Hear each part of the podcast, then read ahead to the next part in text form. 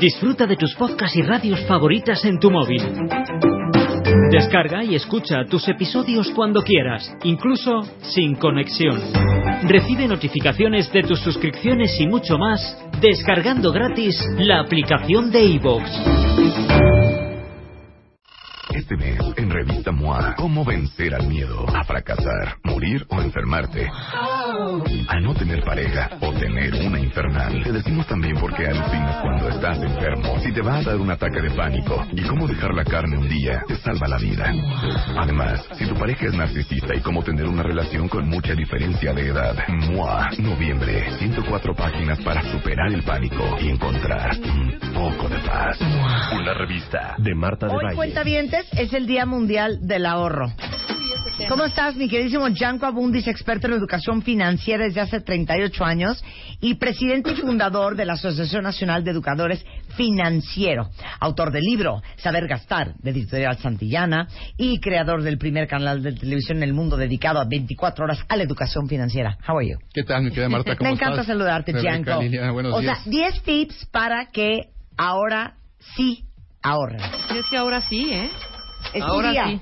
¿Qué Es tal? tu día, Pues imagínate. Es tu día. Casi 100 años ya del Día Mundial del Ahorro y todavía seguimos hablando de esto y pareciera mentira, pero seguimos teniendo una cultura muy de la inmediatez. Claro. No, fíjate que se habla mucho en crítica a los millennials de que viven el corto plazo. Pero yo les diría que no nada más los millennials, también mi generación y la Claro. generación anterior siempre hemos vivido en el corto plazo, porque no nos han educado. Esto es algo triste, pero es real. Desde el seno familiar hasta la misma escuela. Creo que les comentaba alguna vez aquí al aire, yo estudié una carrera de matemático y jamás me dijeron cómo leer un estado de cuenta de tarjeta de crédito. Claro. Nunca me lo dijeron. ¿Sí? Y es bastante más sencillo eso. Pero bueno, la realidad es que tenemos 12 pasos. 12 pasos para que podamos realmente enfrentarnos al ahorro. ¿Y cuál es el primero de ellos? Es una receta de la abuela. Realmente esto no es financiero. Porque seguramente todos hemos escuchado, ¿no? Que, que las madres, que son las más sabias del planeta, los seres humanos más sabios que existen, te dicen, no gastes más de lo que ganas. Claro. Y esto, repito, no, no es de matemáticas ni de números, es algo de lógica. ¿Y qué es lo que sucede? Pues que normalmente estamos gastando más de lo que ganamos. Porque se inventó hace muchísimos años el crédito. No se ponen de acuerdo si fue en la época de los babilonios o en la época de los egipcios, de los chinos. Hay quienes aseguran que fue en la Edad Media, pero en realidad el crédito, ¿qué significa? Viene del griego credere, de creer. Yo creo en ti. De ahí viene el crédito. Ándale.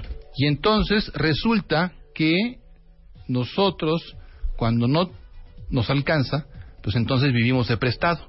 Sí. Y vivir de prestado es vivir una vida falsa. Porque tarde que temprano tienes que pagar. Ahora, sería muy benévolo, claro, si voy con mi mamá, mi papá, con mi esposo, esposa, con quien sea muy cercano y le digo, oye, préstame 500 pesos, ahí te los pago en la quincena, pues seguramente no va a cobrar intereses. Pero el crédito al que tenemos acceso la mayoría de personas el día de hoy sí te cobra intereses y muy elevados, sumamente elevados.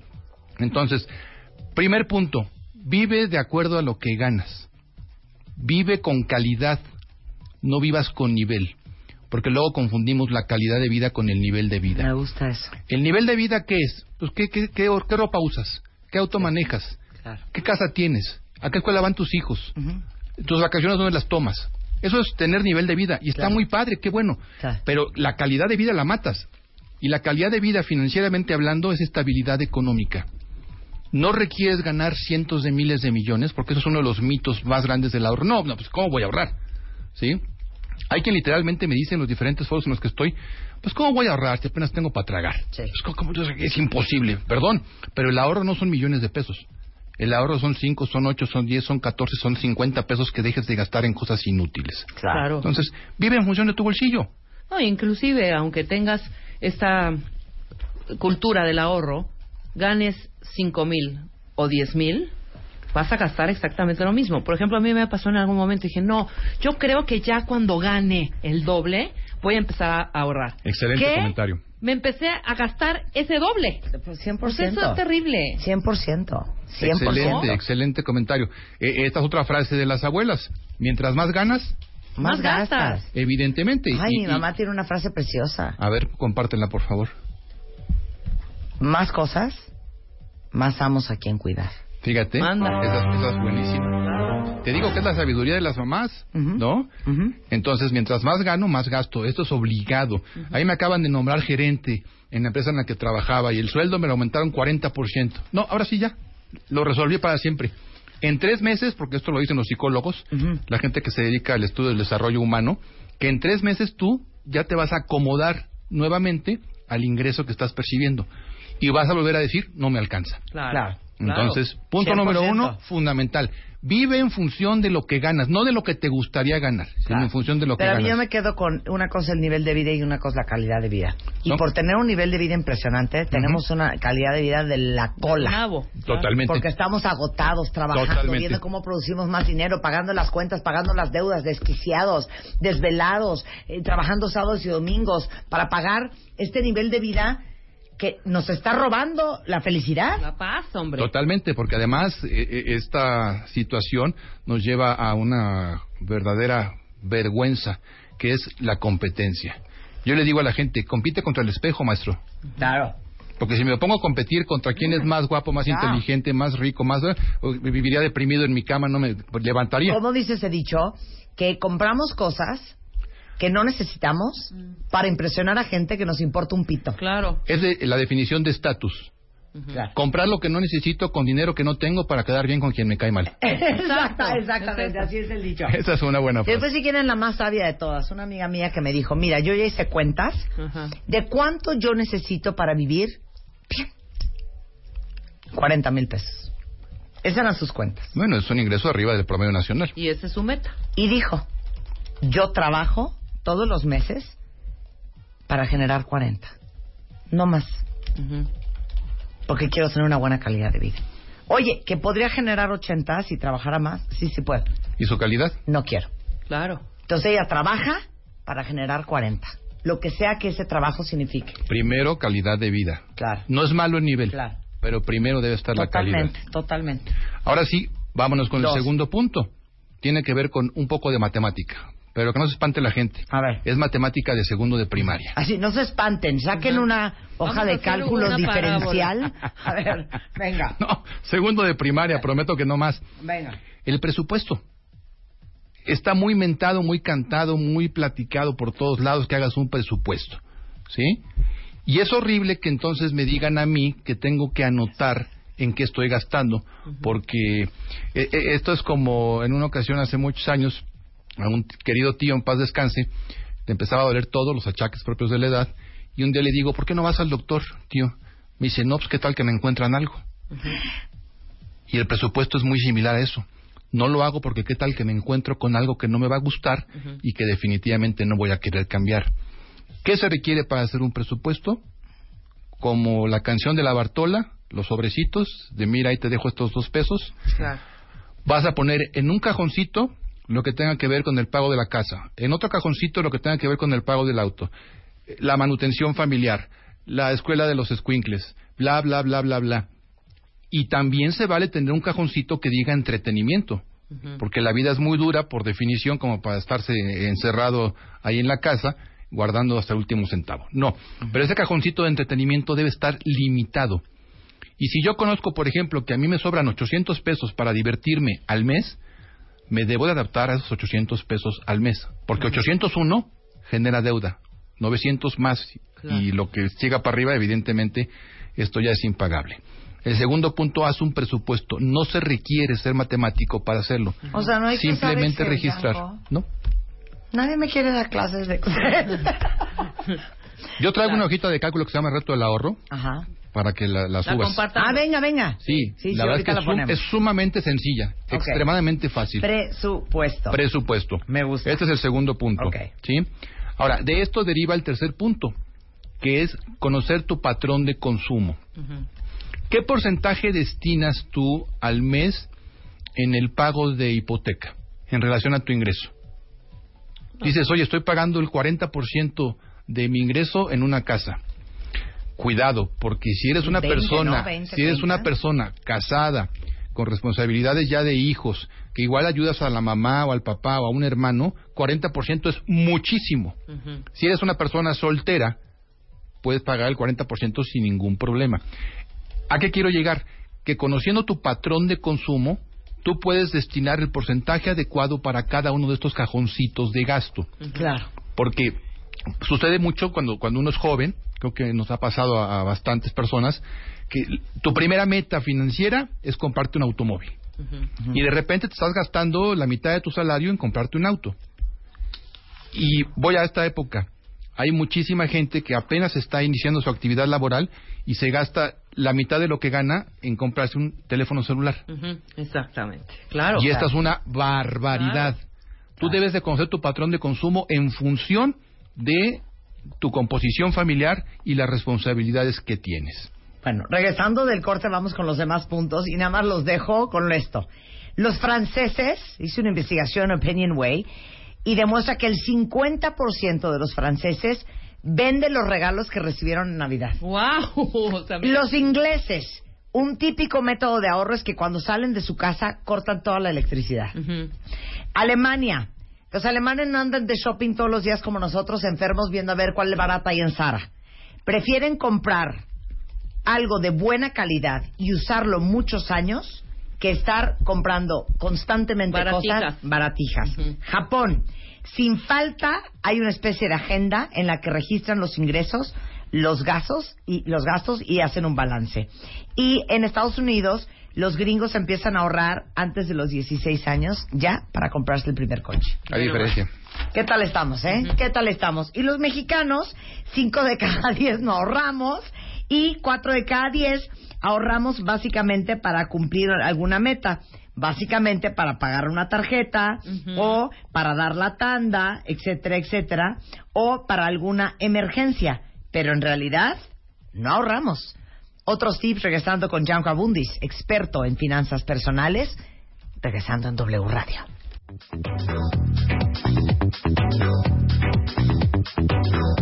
Estamos de regreso en W Radio, 12 del día con 8 o 12 de la tarde, mi querido Yanko. Seguimos hablando del tema del ahorro. Marta se me perdió, venía atrás de mí de pronto. ¡Sacapum! Desapareció. Ah, no, aquí está. ¿Sí te apuras? Hombre, qué bárbara. Es que estaba chismeando. Nos quedamos en el, en el punto 3 o el 4. Estaba Vámonos. chismeando un casting de los 40 que va a ser un musical. Por eso estaba allá afuera. Pero bueno, estamos de regreso, son las 12.09 y, y hoy es el Día Mundial del Ahorro desde 1924 y la verdad es que en México estamos cuentavientes en un hoyo. Cinco de cada diez mexicanos no ahorra ni reserva un solo peso para cumplir ninguna meta, ya olvídense a corto, a mediano, ni siquiera a largo plazo. Y Yanko Abundis, nuestro experto en educación financiera, nos está dando una arrastrada y jalándonos de los pelos Exacto. para ver si hoy todos decimos como Lupita D'Alessio, hoy voy a cambiar. Pero hay que hacerlo de de veras. Obviamente los 12 puntos enteros están en martadebaile.com y en wradio.com.mx. Pero a ver, danos los tres que faltan más importantes. Uno importantísimo que tampoco está dentro de nuestra cultura, la comparación. O sea, En la comparación está la toma de una mejor decisión. Fíjate, si vas a comprar una botella de agua, no, no vas a visitar 30 tiendas a ver en dónde te ahorras 50 centavos. no. Pero cuando voy a hacer compras importantes, ¿sí? Definitivamente debo de comparar, debo de buscar precios y aprovechar el contraflujo. Fíjate O qué es esto. Normalmente, te pongo un ejemplo. Las empresas que tienen comedores, los días de quincena están vacíos esos comedores. Porque la gente sale a gastar el día de quincena. Claro. Y el día de quincena hay menos ofertas, todo está lleno y todo está más caro. El contraflujo es, ¿por qué no te vas a comer a la calle porque te lo mereces Sí. a mitad de quincena? Porque ahí seguramente encuentras promociones, no encuentras multitudes, el servicio es mucho mejor. Entonces, si yo aprendo a gastar en contraflujo, es decir, fuera de las temporadas, voy a comprar mucho más barato. O sea, aplausos para todos los que compran regalos de Navidad en enero. Bueno, ponle, Sensacional, ponle que más sensacional. se va a abrir. Nacional, O claro. los que Sensacional. viajan en septiembre, no en julio y agosto. Justamente lo que yo tengo que hacer es comparar cuándo los precios de los artículos que necesito pueden estar mucho más bajos. Sí. ¿sí? Y esto se nos olvida.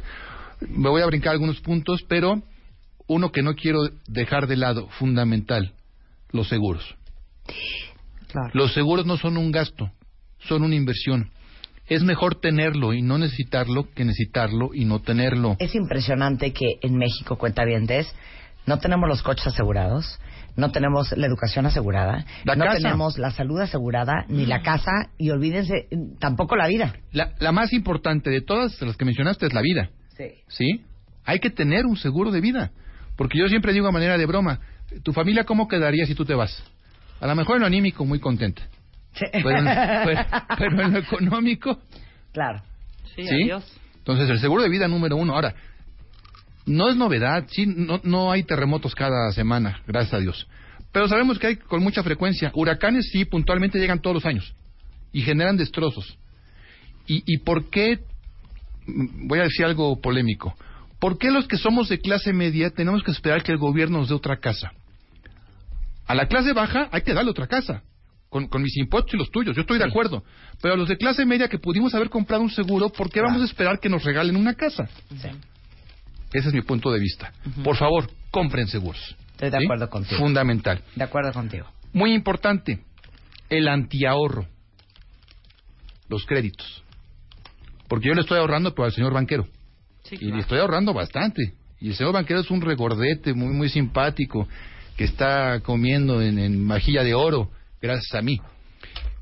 Los bancos tienen una función y es muy buena, pero la responsabilidad de tomar los créditos es mía. Hay que comprar buenos créditos. Y aquí amarro con el punto que ya mencioné también de la comparación. Se hizo un estudio por Nacional Monte de Piedad hace como seis años, en donde le preguntaban a la gente cuál era su parámetro para tomar la decisión de qué crédito comprar. Y la respuesta es vergonzosa, porque nos decían, tiene que ver con la cercanía a mi casa. O sea, Wow. yo no elijo el crédito en función de cuál me conviene más, cuál me da más plazo, cuál me da mejor tasa. Lo elijo en función de que está en la esquina de mi casa. ¿Sí? Y tenemos créditos en este país que pueden rebasar, escuchen bien, por favor, el mil por ciento de intereses en el año. ¿Sí? Sí, no. Cuando hay créditos, tampoco son baratos, pero hay créditos del 30, del 40, del 50% al año. Hay una diferencia abismal. Entonces hay que comprar buenos créditos. Y el último punto que les quiero poner en la mesa de los 12 en total es el de establecer metas financieras. ¿Para qué trabajas? Pues para irla llevando, pues, pues, para subsistir, para sobrevivir, claro. Para sobrevivir, es una respuesta de Claro. todos los días. Oye, pero sería muy diferente, como tu amiga que, que platicabas, Marta, de los 40 mil pesos. Sería muy diferente que dijeras, oye, de esos 40 mil yo voy a apartar mil o 500 o, o 1400 porque me quiero echar unas vacaciones el próximo verano. Claro. Tengo un aliciente.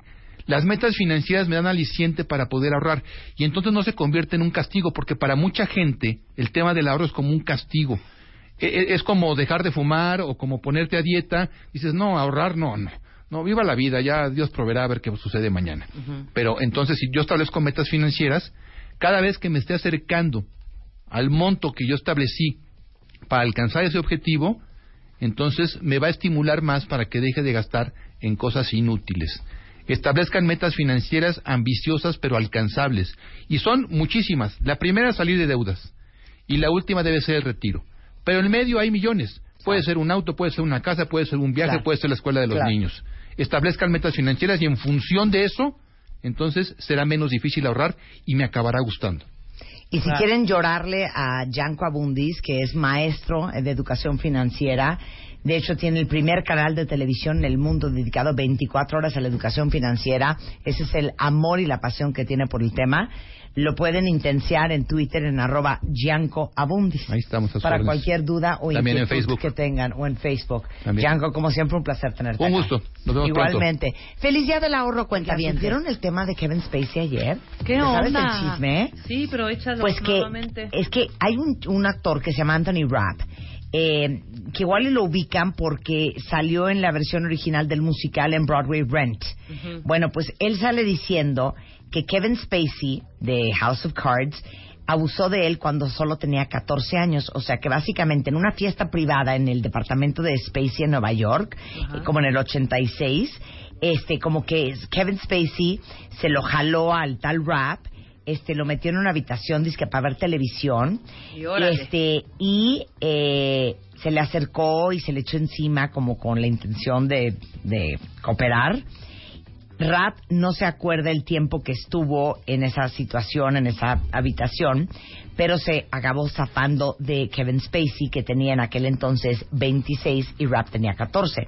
Entonces, Kevin Spacey ayer pone en redes sociales, honestamente no me acuerdo del incidente, eh, fue hace más de 30 años, pero si me comporté como Rap lo describe, le debo la más sincera disculpa porque lo habría sido, por lo que habría sido un comportamiento ebrio, profundamente inapropiado. Además, aprovechó para hablar abiertamente de que es gay. Este, Sí, pues ya- ya era conocido claro, este tema. Dijo, esta historia me ha dado el valor para compartir otras cosas de mi vida. He tenido relaciones tanto con hombres como con mujeres y ahora he elegido vivir con un hombre gay. Quiero llevarlo con honestidad y eso empieza por examinar mi propio comportamiento. Corte A. Todo el equipo de directivos desatado la de Netflix anunció el lunes que cancela la sexta temporada de House of Cards. Este, obviamente, esto porque dijeron que este tanto Media Rights Capital, que es la empresa este que produce tanto Netflix, están sumamente afectados por, por las declaraciones de Kevin Spacey, lo que pasó y lo que dijo Rap. Y el caso es que House of Cards, para todos los que son fans of House of Cards, queda cancelado. Esto está cañón. ¿Qué tal, hombre? Digo, este, estaba yo anoche a las 12 leyendo esa nota y me, me ¿Que quedé... ve sí la calentura me quedé todo? ¿Ves? Te lo juro que sí. Sí. Marta de baile. Ahora en Spotify. Salud, amor, neurociencia, inspiración, los especialistas, los playlists, los matamestas y los mejores temas. Marta de baile llega a Spotify. Dale play.